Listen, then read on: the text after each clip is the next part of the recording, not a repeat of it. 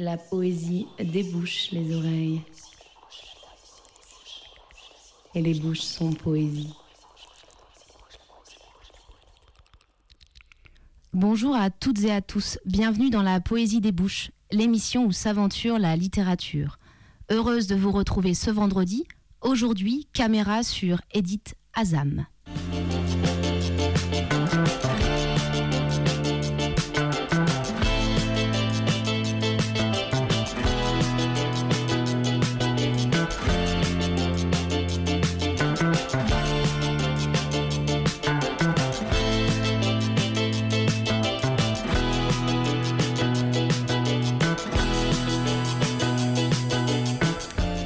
Introduire cette émission du jour, donc, un extrait de Nathalie Quintane, Tomate.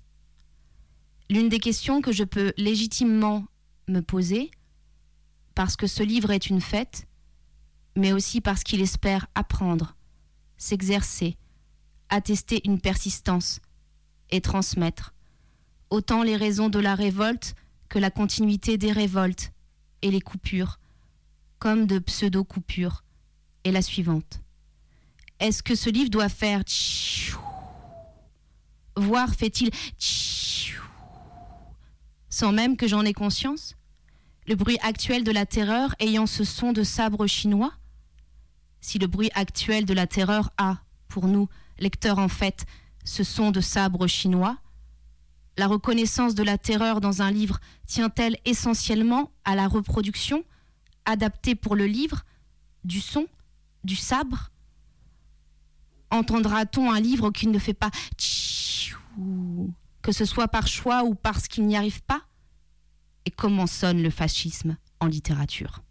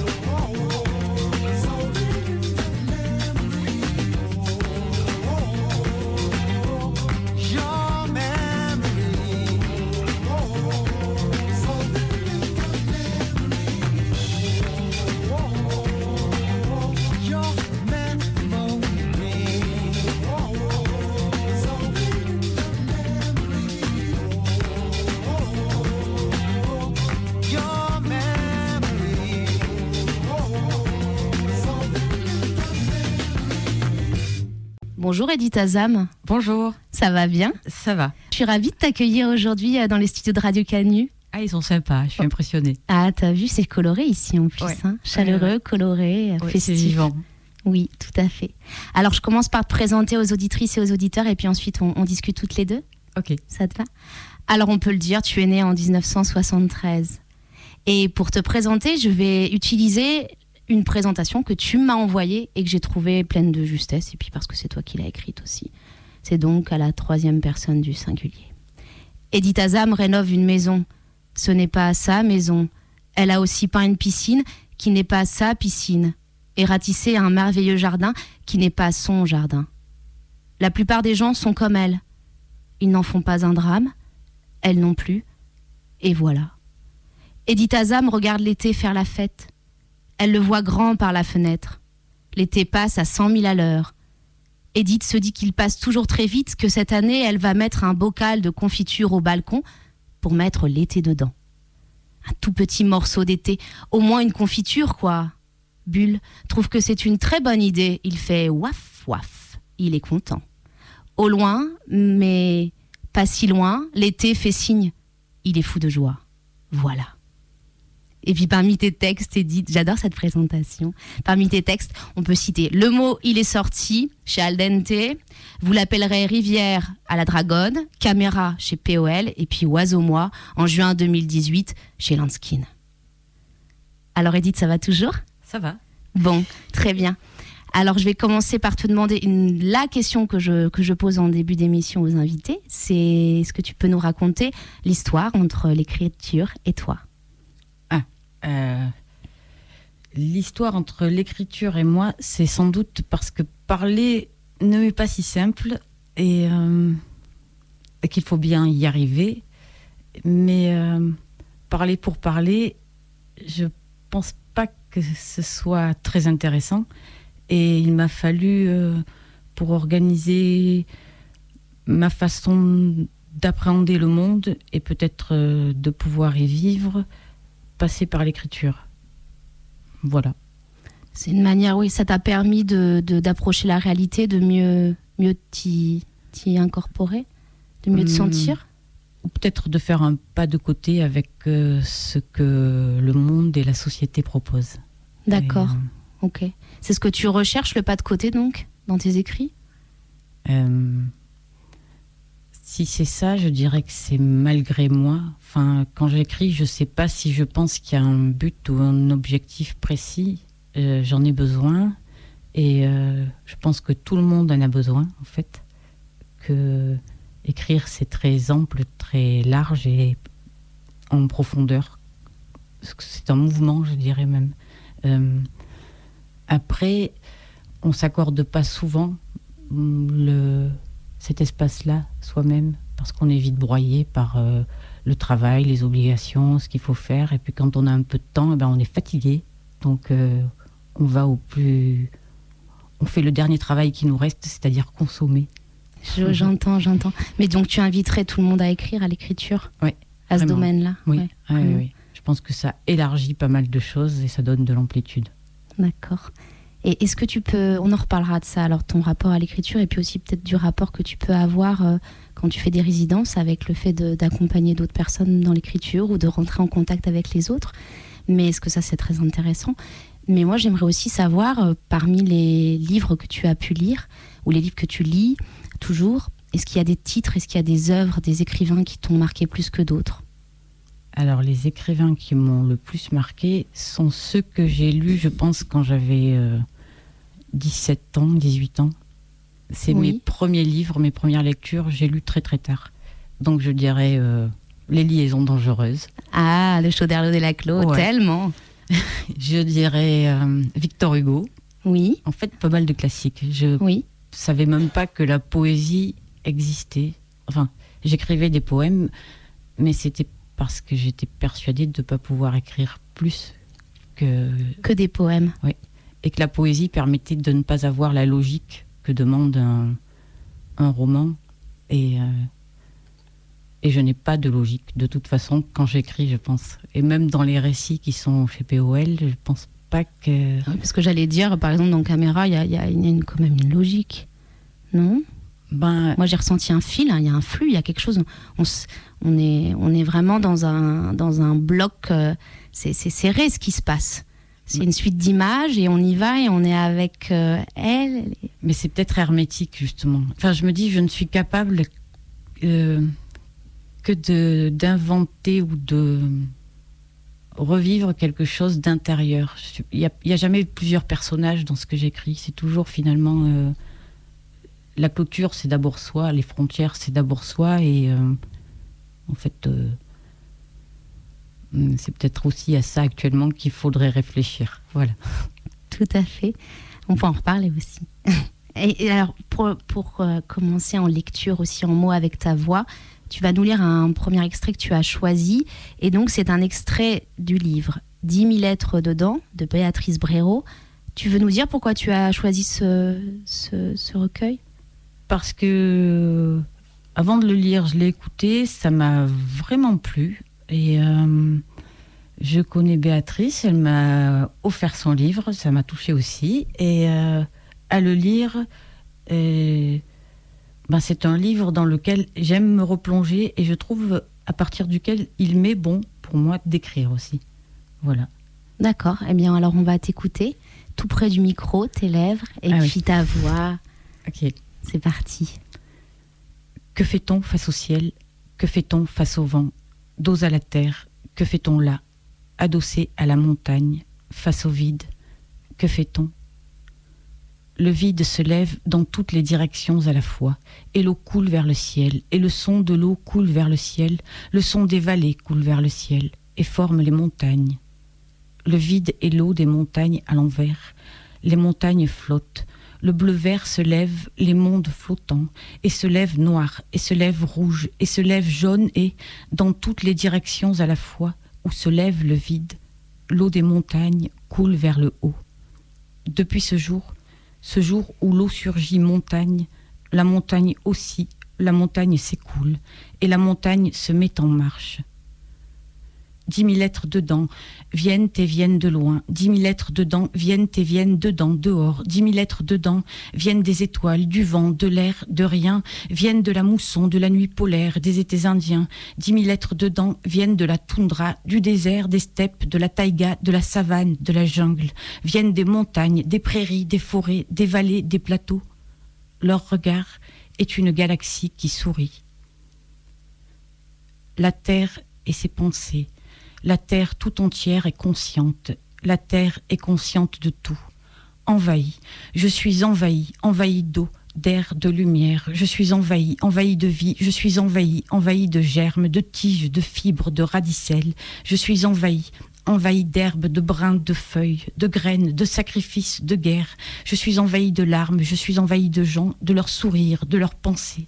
Je suis envahie de peur, je suis envahie d'amour, je suis envahie des autres, je suis envahie. Dix mille lettres dedans entendent la mince écriture des bordures et lisières, des rivières et rizières. Dix mille lettres dedans entendent et c'est dans le corps, le corps, le livre, l'archive, le ventre. C'est dans le corps qu'on dort au centre. C'est dans le corps, dos à dos, qu'on s'endort. C'est dans le corps et entre les rêves, ailleurs. C'est-à-dire au centre. Le vide est habité d'en haut, éparpillé par-dessus l'épaule, entre ici et là. Entre les ombres, les taches de lumière marchent. Elles marchent, embarquent l'orée des mondes et courent les veines des peuples Akuntsu, Guarani, Awa, Indiens de la Sierra Nevada, Indiens isolés du Pérou, Indiens isolés du Brésil, Wayampi, Maasai, Pygmées, Aborigènes, Batak, Champagne, Kanti, Palawan, Pénan de Sibérie, des tribus de Papouasie. Tu sais, la terre, si on l'aborde, on l'aborde par le rêve. Je veux dire, par là où le langage se retire. Merci Edith, c'est très très joli. Et hum, oui, merci. Je découvre avec toi aussi ce texte. Et puis Ah, je il, pense que il est, il est vraiment très important pour moi ce texte. très important pour toi. Qu'est-ce Ouais. que qu'est-ce qu'il te fait? Bah, je trouve que.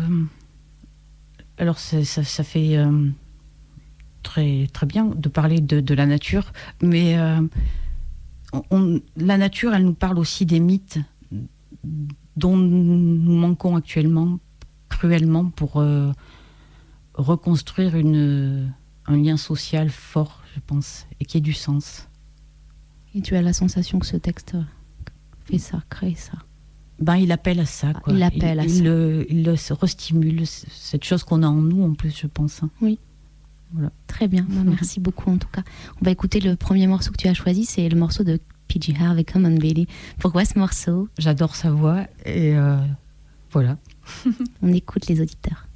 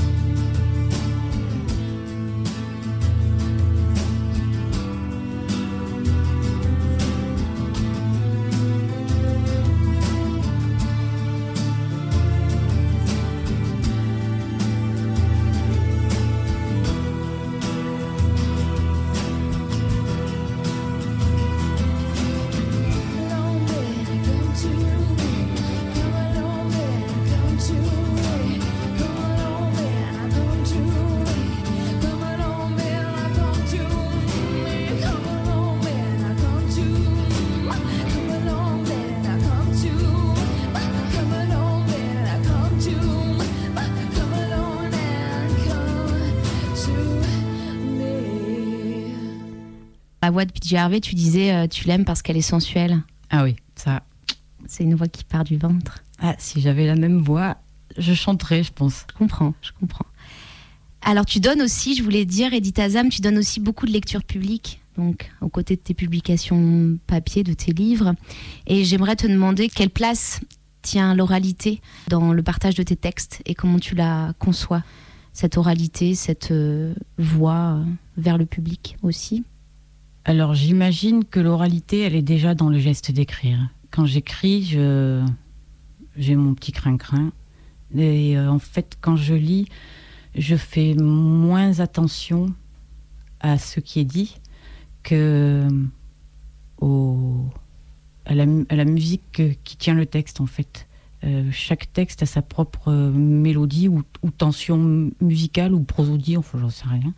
Et euh, donc ça, ça participe de l'oral. Euh, après, euh, je dirais que pour moi, écrire ou l'écriture et l'oralisation des textes, c'est pas, ça marche ensemble. C'est euh, c'est la même chose en fait. J'a- J'arrive pas d'ailleurs à comprendre pourquoi des fois on parle d'écriture orale ou quelque chose comme ça. Et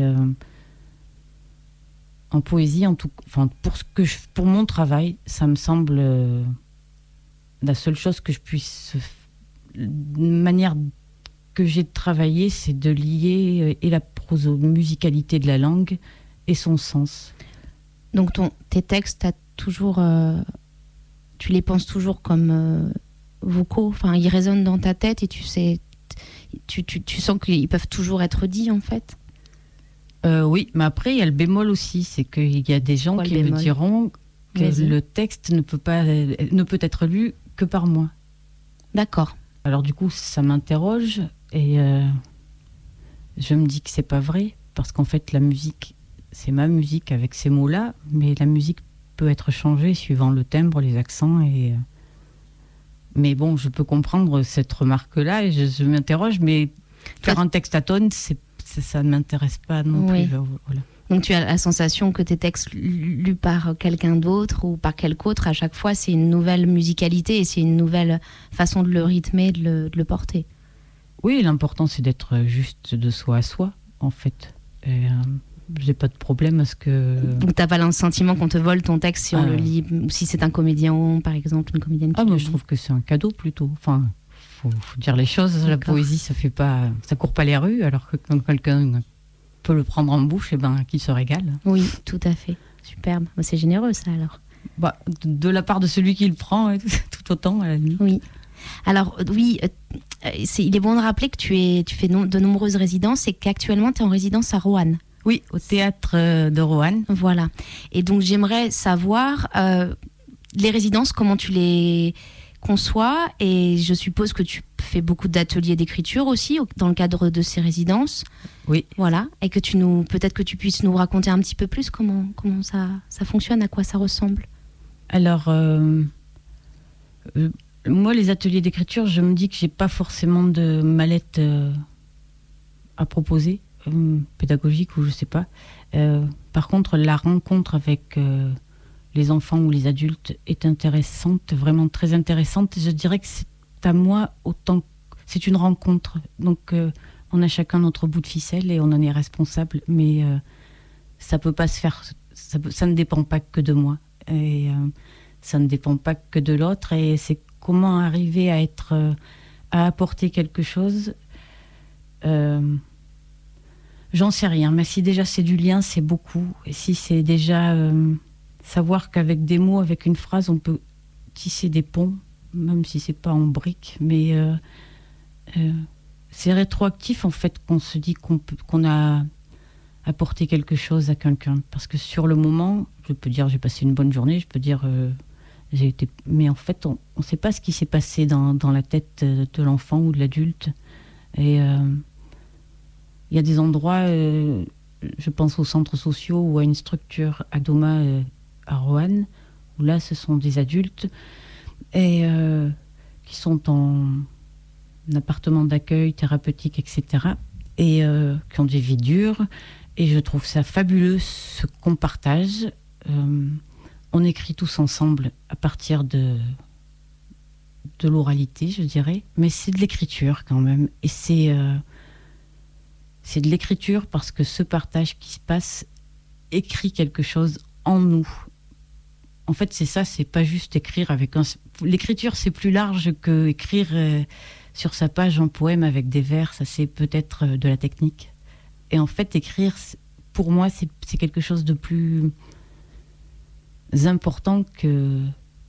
C'est l'imprimer, au sens très fort. L'imprimer en soi. Ouais, quelque chose qui serait dans, dans la chair, voilà, oui. C'est comment on peut imprimer quelque chose de façon non violente et de façon à ce que ça puisse nourrir les cellules. Mm, Ouais.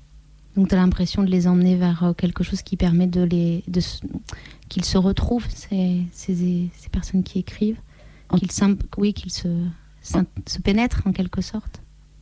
Euh, je dirais, j'espère. En tout cas, pour moi, ce qui s'y passe, ça m'est très important. C'est un cadeau. Vraiment, je le vis comme ça. Je... Il me déplace. Euh, les gens que je rencontre à Rouen me, me déplacent souvent. Euh, et ça, c'est. euh, je dirais, c'est une grâce, en fait. D'a- D'avoir euh, à chaque fois euh, des questions, des doutes et. et puis re- re- remettre l'écriture, enfin notamment quelque part, moi je suis de la culture écrite. Et aujourd'hui, en lisant, en, étant inscrite dans le, comment on dit, palmarès ou je sais pas trop quoi, enfin la liste des poètes existants, je sais pas. Je suis, j'ai une vie avec plein de cadeaux. On m'invite à lire, on m'invite à la radio. on- Oui. euh, en fait, c'est ne pas oublier le pourquoi un beau jour j'ai écrit. Et cet acte, c'était un acte de, de, je dirais de rébellion, mais c'est peut-être exagéré, mais en tout cas, c'était, c'était dire non, c'était, c'était me dresser contre quelque chose parce que je n'en pouvais plus. Et, euh, et ça, il ne faut pas l'oublier. Je pense qu'il y a des situations dans les ateliers qui me ramènent à ça, et je trouve ça très bien et très important. J'entends très bien de ce que tu de ce que tu rapportes de ton de ton propre geste d'écrire et comment il est de quoi il est parti et comment il s'est imprimé en toi. Alors tu parles de rébellion, mais mais euh, en tout cas on, on entend qu'il y avait cette volonté de dire non. Alors tu dessines aussi, Edith, et évidemment je suis curieuse et j'aimerais savoir. euh, est-ce que tu explores d'autres facettes à travers le dessin et, est-ce que l'activité d'écrire et l'activité de, de, de dessiner sont complémentaires ou comment tu les, comment tu les envisages toutes deux? En fait, euh, je dessine souvent à partir d'écrits. J'écris souvent de droite à gauche parce que je trouve que c'est plus joli, parce que ça me permet d'écrire euh, à l'extérieur plus facilement, sans me dire qu'on peut me relire directement. euh. Et euh, je trouve que l'apprentissage de la lecture, moi-même quand je veux me relire, quand je veux relire un des textes que j'ai écrits de droite à gauche, en fait, je mets du temps, je bute. Et cet apprentissage, de, ce nouvel apprentissage de la lecture, je trouve ça très intéressant de voir comment le cerveau est vite déstabilisé, grippé, à savoir qu'il y a des, des signes, mais ne plus pouvoir tout relire de façon euh, aisée. Et du coup, des fois, si j'essaie de lire vite, je change le sens. Je deviens un, peu, j'allais dire un peu plus dyslexique en fait. Et du coup, la dys- enfin, toutes les erreurs de langue ou de langage qu'on peut faire, en fait, moi, je trouve ça très riche. Comme euh, c'est le début d'une invention que la langue, elle a été faite, on ne sait pas par, par, enfin, moi, je ne sais pas par qui. Table, c'est table et c'est pas autre chose. Mais en fait, si on change tout ça, c'est drôle aussi et c'est pas grave. Enfin, je sais plus trop ce que je voulais dire. Et le dessin, ben, ça m'apporte. euh, je sais pas ce que ça m'a. D'abord, c'est doux. Ça échappe à l'analyse. Si je fais un, un oiseau, on me dira pas que c'est parce que je pense à ma mère ou à mon père. Ou que... Et ça, ça fait du bien aussi. Enfin, je pense à ma mère, hein, mais. Euh, mais. euh, sais pas, c'est- il y a quelque chose de C'est chouette un- dans le dessin. ouais, c'est une liberté, c'est Oui. quelque chose qui te. Oui, oui. Après, je m'aperçois que je sais pas laisser de blanc dans mes dessins non plus. C'est- ça- dès que j'ai des dessins, je, je, je, je, je sais pas, je baragouine, comme on dit, je gribouille tout. Voilà, je, je baragouille tout. Et, euh, mais enfin, c'est pas grave, c'est comme ça. C'est peut-être aussi quand j'écris, je, je sais pas mettre le bon point au bon endroit. Voilà. D'accord. Merci Edith. Alors on va t'écouter euh, lire le deuxième extrait que tu as choisi. C'est un extrait, alors je vais peut-être mal le prononcer, Matéa Biziak, petit, et le texte s'appelle- Alice aux mille bras. Oui. Oui, Mathéa Bijac Petit, Alice aux mille bras. on t'écoute. Je tâtonne à travers le temps. Qui de nous deux l'emportera? À deux, déshabillons la peau de la journée. Asseyons-nous devant la cheminée. Les pointes de nos pieds dessinent des cercles sur le parquet. Dehors, il neige. Sur la table, sous la table, à côté de la table, des tas de papiers, de livres, de revues, des tas de nous en feu. J'attends l'obscurité. Chaque soir, je me tais. J'attends le retour de la trace. Attaché, je marche derrière toi, à travers les pins, jusqu'à la maison bleue, jusqu'au télésiège, jusqu'au rêve, jusqu'au sommet, jusqu'à l'orage. Encore plus après. Dans la boule de cristal, je fais la poussière. J'attends le courrier. J'oublie. Je danse. Je braille sous la douche pour ne pas disparaître par précaution. Je gratte à la vitre.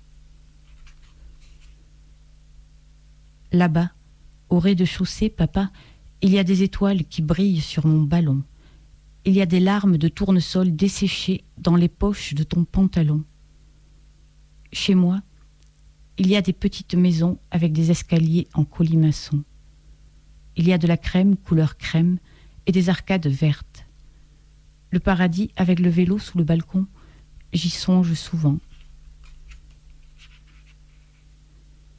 Le ciel dans le mur craque, le dos courbé, dans ses chaussons de plumes, caresse le sol. La petite femme respire profondément sous la couverture d'argile. Le meuble vide chuchote des secrets. Les regards lointains restent dans les murs imprégnés d'histoire. Ranime le train que j'entends de loin. En moi, je porte le train des absences. Merci Edith. Tu veux nous parler un petit peu de cette poésie? Eh bien, je la trouve. Alors, euh, Matéa vit en France, elle est slovène. Et je trouve que dans ce texte, il y a beaucoup de mélancolie, de douceur et quelque chose de l'enfance. Et il se termine le texte, on sent qu'elle est. euh, je trouve ça- ça- Dis-nous. qu'elle est toujours. euh, qu'elle est des deux côtés des frontières, quoi, que son passé l'accompagne. Et quand elle rentre euh, enfin, chez elle en Slovénie ou chez elle en France, je sais même pas comment dire que que c'est pas des situations euh, forcément euh, très simples. Ça peut être joyeux, ça peut doit pas faire forcément euh, que l'être. Et euh, je trouve que j'entends ça dans ce texte-là, voilà. Et je suis contente de le lire. Et euh, Mathéa, est- c'est une chouette femme aussi, voilà. c'est comme Béatrice. Merci Edith. Le deuxième morceau que tu as choisi, c'est un morceau de Samara Balouf, C'est la vie. Oui. Alors, parce que tu avais envie que ça swing un peu après PJ Harvey? Bah voilà, c'est une autre forme de sensualité, plus collective. Voilà. Exactement, une sensualité collective. Alors, c'est la vie.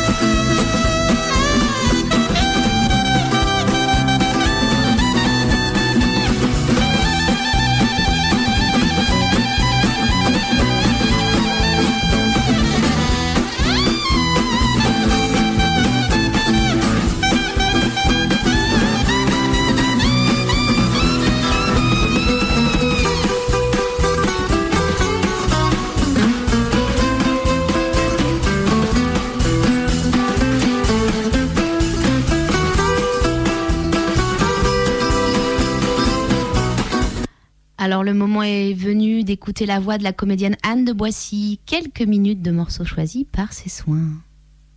Aujourd'hui, deux poèmes de Christophe Tarkos qui viennent du livre Anachronisme, publié chez POL.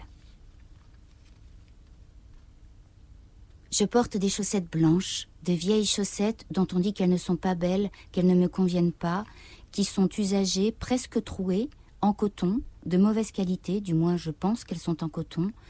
Je m'en sers pour marcher dans la maison. Elles prennent de la noirceur de traîner sur le sol de ma maison, puis après je les garde aux pieds. Je ne les enlève que pour dormir. Un t-shirt blanc, je ne sais pas d'où il vient, je n'ai jamais acheté de t-shirt blanc. C'est un grand t-shirt que j'ai depuis trois jours sur le dos, dont je ne pourrais pas dire d'où il vient, depuis combien de temps je l'ai, où je l'ai acheté, qui est sans manches, qui me sert aussi à dormir pour la nuit, que je garde tout le jour, et un pull gris à col cheminé fin en laine et polyamide. Je pensais qu'il était en laine d'agneau. Je regarde, regardant, je me rends compte qu'il n'est pas purement en laine. Que j'ai acheté, je m'en souviens, 50 francs sur le marché de la place d'Odessa, sur la fin du boulevard Quinet, au pied de la tour Montparnasse. C'est allé très vite. L'homme sortait des pulls d'un grand carton et tout le monde lui a acheté des pulls. J'ai fait de la même façon, je me suis avancée et j'ai pris le pull de couleur grise. Il y avait plusieurs coloris possibles à acheter. J'ai choisi le gris. J'étais en route de la place du Trocadéro à la place d'Italie. J'étais au milieu de mon chemin. Il a une tache ronde de couleur marron en haut, au milieu, qui est une trace d'une brûlure de cigarette qui a marqué d'un poinçon marron ce pull gris clair. Et un slip rayé de rayures grises et noires tachées de sperme avec un gros élastique noir et la marque marquée sur le gros élastique noir qui entoure la taille, qui est neuf, que j'ai volé au supermarché du quartier de la Porte d'Orléans en compagnie de deux autres slips. J'étais sortie avec trois slips sous le bras, trois beaux slips neufs et à la mode, de bonne marque. Et un pantalon gris en toile avec une braguette en fermeture éclair, d'un gris plus foncé que le pull, et cinq poches dans les poches, des pièces de monnaie et des tickets de métro, et de grosses chaussures qui étaient noires quand je les ai achetées, il y a quelques années. Je n'ai que sept paires de chaussures. Je ne mets que sept paires de chaussures. Il faudrait que j'en achète une paire neuve, une autre paire. Elle est usagée, elle est râpée, elle est déformée. Je ne les ai pas cirées depuis longtemps. Elles ont perdu leur couleur noire pour une couleur gris abîmée. Les lacets sont noués. Il y a des nœuds serrés au milieu sur les deux bouts du lacet noir de coton. Des nœuds que je n'arrive pas à dénouer. Je reste euh, avec ces lacets noués pour lasser mes chaussures grises et abîmées. La réalité n'invente rien. C'est moi qui invente tout. C'est moi qui dois tout inventer. Elle ne sait rien faire. C'est moi qui dois tout lui faire. Elle est molle. Je fais tout, je dois la prendre en charge, ce qu'elle sait faire. Mais elle ne fait rien, elle ne sait rien, elle se laisse aller. Je suis obligée de la remonter, de la reprendre, de la charger, de la remettre sur pied, d'inventer, de découvrir ses lois, de créer ses lois de toutes pièces. Elle n'est pas capable de signer la moindre de ses lois, de créer par elle-même le plus petit aspect, le plus petit relief, le moindre son. Je suis obligée de tout l'articuler. Elle est complètement inarticulée, molle, invertébrée, glissante, stupide. Elle n'a pas d'invention. Je suis obligée de faire le lien. Elle ne lit pas. Elle reste hébétée et molle et stupide. Elle marque elle ne sait pas marquer. Je suis obligée de tout marquer. Elle ne produit rien. Elle glisse. Elle ne va pas dire. Elle ne sait rien dire. Je vais tout dire. Je vais répéter. Je vais former. Je vais construire. Je vais dire. Je vais moduler. Je vais la faire pencher. Elle ne penche pas. Elle n'invente pas. Elle n'a pas d'invention. Elle n'est pas étrangère. Elle ne sait pas ce qu'est l'étrangeté. Il faut tout lui dire. Je vais lui dire. Je vais toute la faire, la remonter, la charger, la répéter. La réalité ne sait pas dans quel sens aller.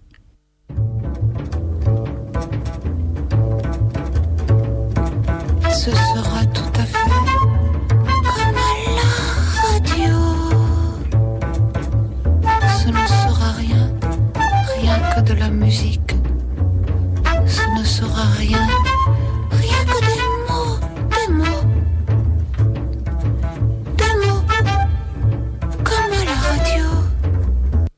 Alors Edith Azam, on est de retour avec toi en studio, ça va Ça va, impeccable. Bon, alors maintenant c'est le moment de te laisser. euh, nous, on va vraiment se, se mettre en, en retrait. On va te laisser avec nos auditrices et nos auditeurs pour des lectures de tes textes.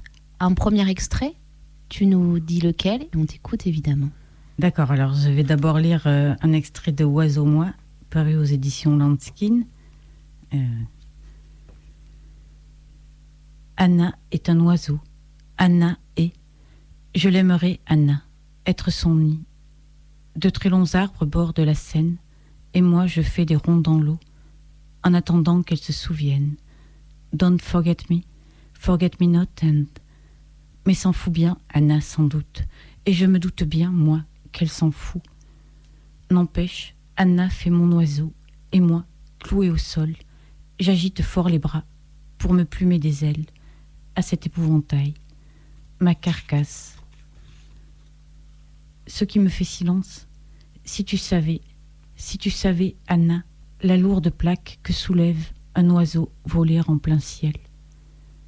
Alors, les yeux baissés, je plonge dans la Seine, imagine qu'un jour, imagine qu'un jour, tout ce que j'imagine.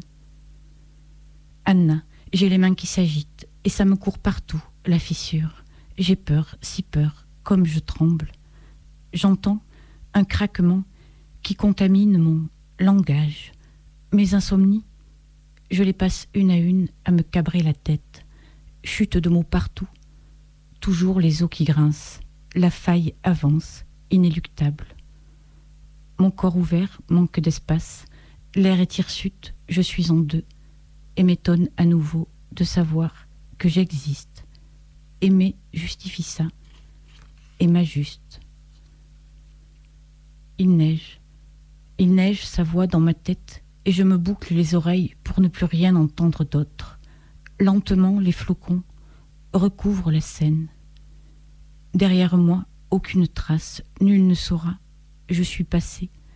Remonte le courant de l'eau, descend celui de mon cerveau. Anna ne saura rien de l'oiseau qu'elle me fait. Anna m'efface, Anna me fait, le couteau dans le cœur, le vent dans les poumons et l'éclair sur l'épaule, petit Bessos volé à Norge. À l'intérieur, mes sauts de singe qui se crochent tombent tout seuls d'une illusion à l'autre. En un seul jour, Anna, elle me dépiote tout le corps, m'essore le vocabulaire, et ça me fait trembler.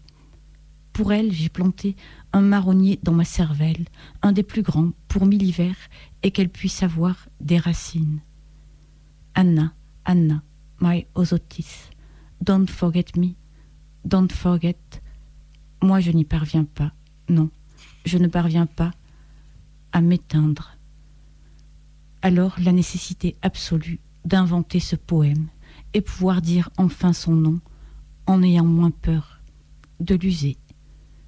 Oui, je sais bien, tout ça, tout ça, c'est toujours le langage, une question de mort.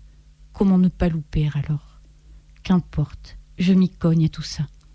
Parce que la vie que j'ai perdue, et puis cette autre que j'ai à perdre, pas n'importe comment, non, pas pour n'importe quoi. Merci Edith. Il est beau cet oiseau et Paris aussi. Merci.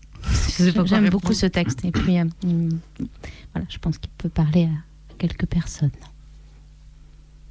La suite, on est ravis de t'écouter là. C'est très très très très très chaleureux, très chaud. Ah, merci. La suite, c'est Mon corps est un texte impossible. Alors, euh, je l'ai pris parce que c'est pas du tout le même. euh, Enfin, en fait, j'en sais rien. C'est inédit. Je l'ai pas lu très souvent. Je l'ai pas forcément. euh, Je, fais du bruit avec ma chaise, c'est moi qui bouge. hein. Je En tout dis, cas, voilà. On, on aime bien que tu fasses du bruit avec ta chaise. C'est parce que tu es présente parmi nous, donc on Voilà. est ravis. Et on aime beaucoup dans la poésie des bouches les inédits. Ah Donc, bon, euh, ben. Merci Edith par avance.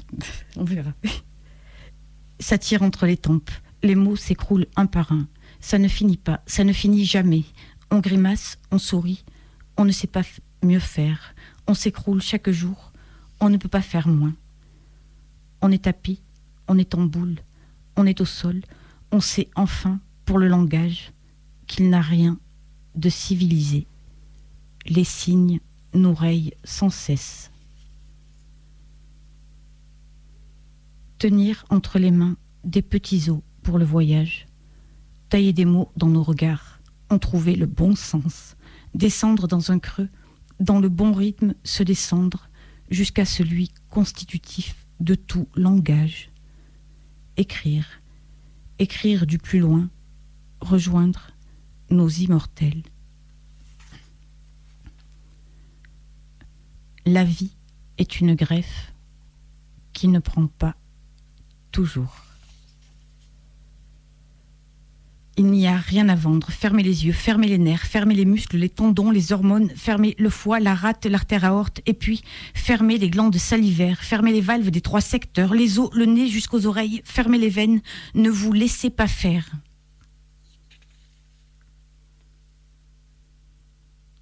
Il reste quelque chose, une infime déchirure, un détail dont on ne sait rien dire et qui nous brûle, nous brûle tellement. Rester entier, c'est rester seul. Nous mourrons tous pour l'infini. Il est là le défi. Et c'est interminable. Et c'est sans fin la peur qu'on laisse en héritage. Tant de nuits entassées, des nuits au dos courbé, des nocturnes sans squelette, des osselets de lune, un cri interminable. Toutes ces voix, toutes ces vies, comment faire avec nos fantômes, comment nos apparitions? La langue elle-même n'en peut plus. Saturée d'incompréhensible, elle se cabre, et son cri, c'est la lumière. Pour le duel, un homme seul suffit. Tout clignote, on ne sait pas comment, quelque chose envoie des messages. Qui recevra tout ça? Qui saura lire les points de nuit? Qui osera lever le voile, fendre les ombres et s'y jeter? Que deviendront nos petits signes? Tout clignote, clignote, on trafique des mots, des phrases, des symptômes, on fait des alphabets pour cerner l'ignorance on évite les langues de leur corps silencieux. Puissant. Donc, merci, merci vraiment pour l'invitation, pour tout. Enfin, merci euh, d'être là, voilà, et merci de faire l'émission. C'est super je sens, important. je sens un, un cri du cœur là chez Ah oui, toi, Edith. vraiment. Et euh, à tous ceux qui écoutent, euh, merci aussi. C'est capital, voilà. Alors attends, parce qu'on n'est pas encore parti. Moi, Ah j'ai oui. quand même une question, Edith Azam. J'ai une question pour toi.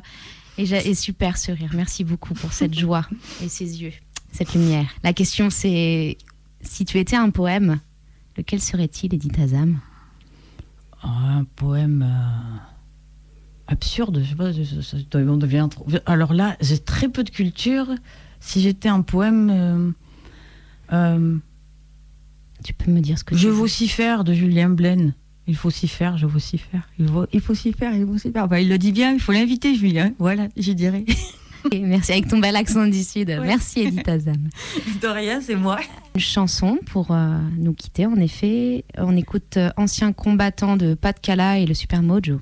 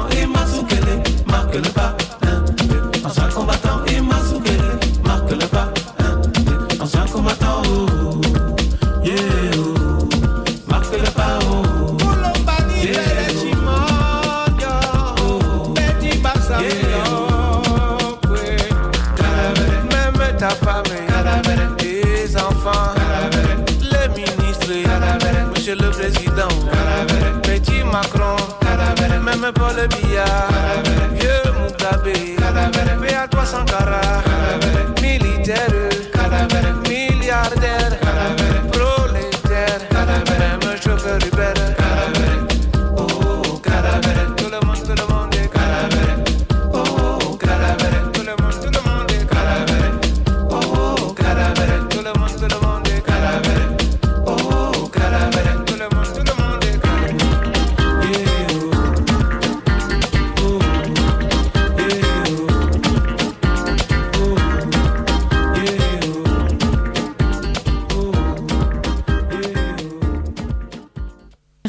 ta ZAM. Ah, merci à vous. Ton enthousiasme, ton sourire et puis tes mots et ton talent. Vraiment, merci beaucoup. Je remercie Martha en régie. La prochaine, la semaine prochaine, le 14 décembre, sélection de livres pour Noël à plusieurs voix. La poésie se débouche se réécoute, donc sur le site de Radio Canu, sur le blog de l'émission et puis sur l'audioblog Arte Radio. Je vous embrasse, je vous souhaite un week-end festif et solaire. À très bientôt. la poésie débouche les oreilles.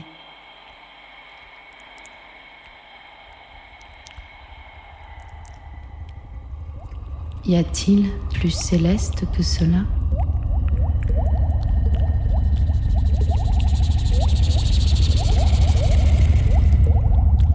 Une voix. Et ce son-là suffit pour naître.